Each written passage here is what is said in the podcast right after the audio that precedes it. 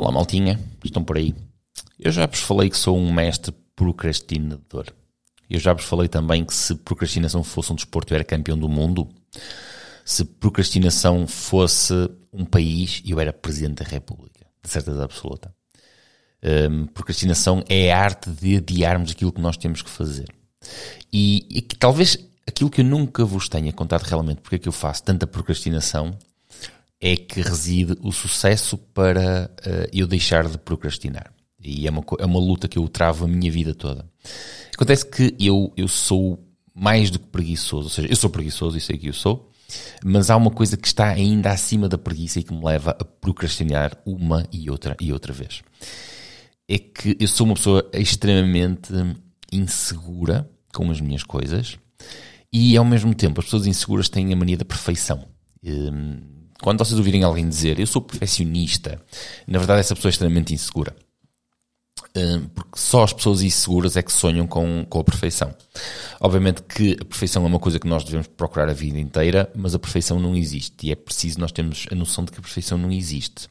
Há uma expressão que eu próprio já tive no meu gabinete, por acaso não tenho neste, mas é better done than perfect. É melhor feito do que perfeito, isto em bom português de Camões, eh, com os dois olhos. Eh, mas a verdade é que nem sempre é assim que acontece. Eh, aqueles que para mim são os projetos mais importantes são aqueles que demoram mais tempo a fazer. Isto porque eu faço o projeto, deixo ficar e depois vou sempre vendo e isto nunca está bem. Deixa estar, eu amanhã melhoro isto, eu amanhã vou ter uma ideia melhor, eu amanhã vou ser capaz de fazer isto melhor. Os meus melhores projetos, na verdade, foram aqueles que eu lancei ainda na forma de rascunhos. Foi aqueles que eu, que eu gritei um grande se foda e mandei conforme estava, conforme foi o meu primeiro rascunho, conforme foi a primeira ideia. E são esses que alcançaram verdadeiramente o sucesso. Foram esses. Porquê? Porque foram esses que chegaram ao público. Aqueles, os mega projetos, os mega projetos da perfeição que nunca ninguém viu além de mim, esses uh, nunca deram absolutamente em nada. Tinham tudo para ser perfeito mas em determinados momentos da minha vida eu não os lancei porque não estavam perfeitos. Então, se não estavam perfeitos, podíamos esperar para amanhã, e depois para o dia seguinte, e no dia seguinte, e a semana seguinte, para o mês que vem vai ser melhor, talvez no próximo ano é que venha a ser. E, e isso acabou por nunca sair. Portanto, a procrastinação uh, pode ser filha da preguiça, efetivamente, no meu caso, eu posso garantir que é filha da insegurança. A insegurança do ninguém vai gostar, a insegurança do isto ainda não está perfeito, não está preparado para o mundo, ou o mundo não está preparado para isto. E, e eu fui levando muito da minha vida dessa forma.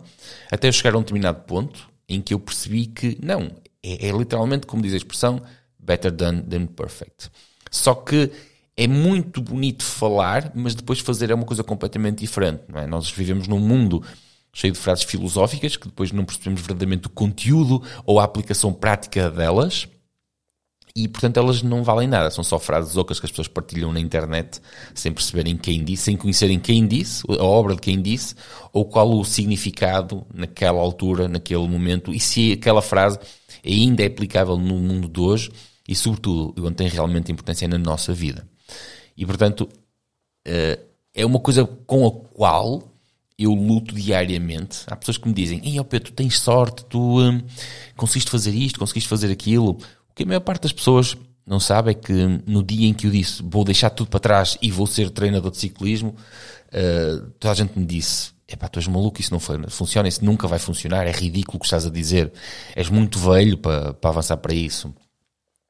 Quando eu disse um dia que uh, ia começar com o projeto pedal, projeto dela era uma plataforma para divulgar as bicicletas e, e a maneira de falar. As pessoas disseram-me, um, e quando eu digo as pessoas, eu não, não sou capaz de voltar atrás no tempo e me lembrar de uma única pessoa, uma única pessoa que me tivesse dito: tens razão, vai em frente, isso vai resultar.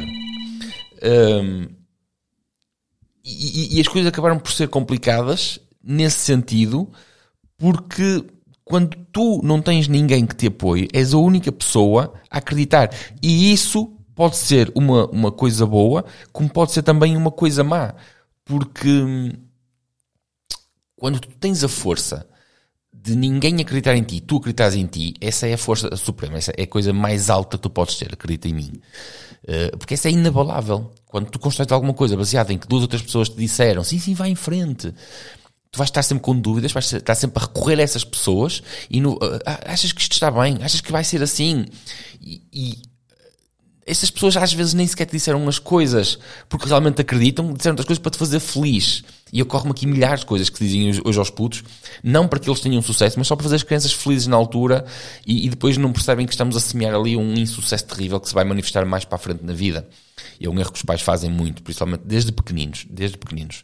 Filho, tu és perfeito, filho, tu fazes tudo bem, brinca que eu arrumo os teus brinquedos. Um, e, e eu, eu tenho todos os males de quem foi o primeiro filho, de quem foi o primeiro sobrinho, quem foi o primeiro neto, e fui demasiado apaparicado, e muitas das minhas inseguranças eu hoje consigo identificar que vieram daí.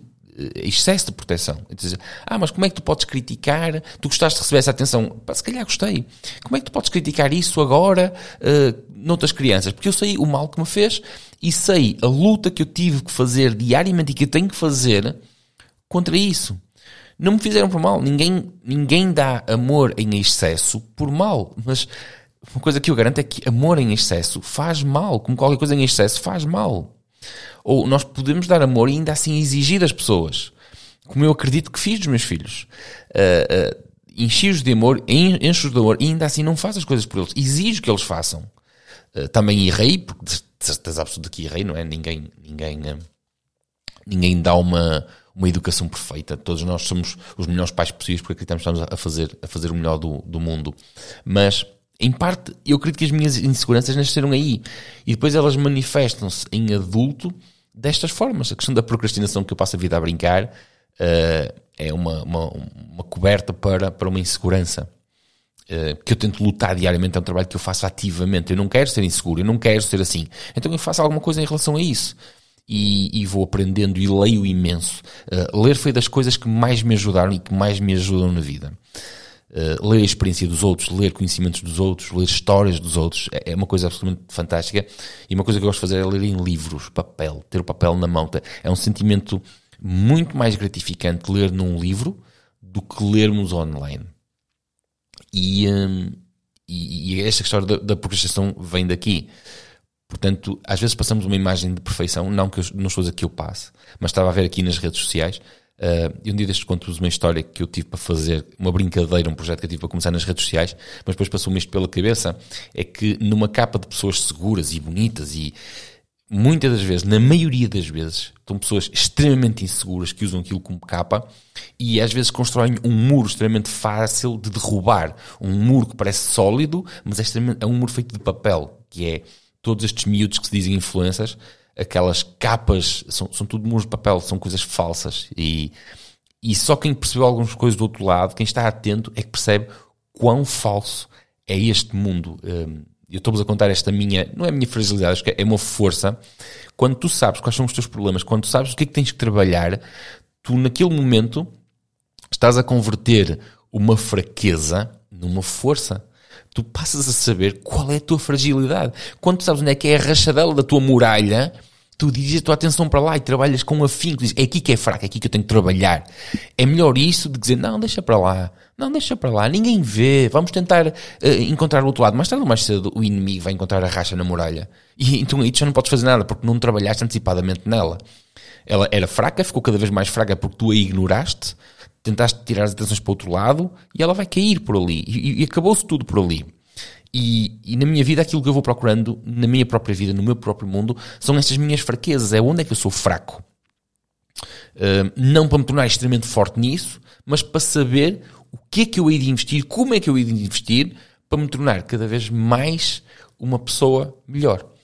Uh, aquilo que eu realmente gostava de ser era perder o título de campeão da procrastinação. Eu volto amanhã. Beijinho às primas boas, que elas estavam cheias de saudades de mim. E elas devem estar todas úmidas, porque têm subido para caraças. É, era só isso que eu queria dizer, ok? Bah, eu fui. Até amanhã.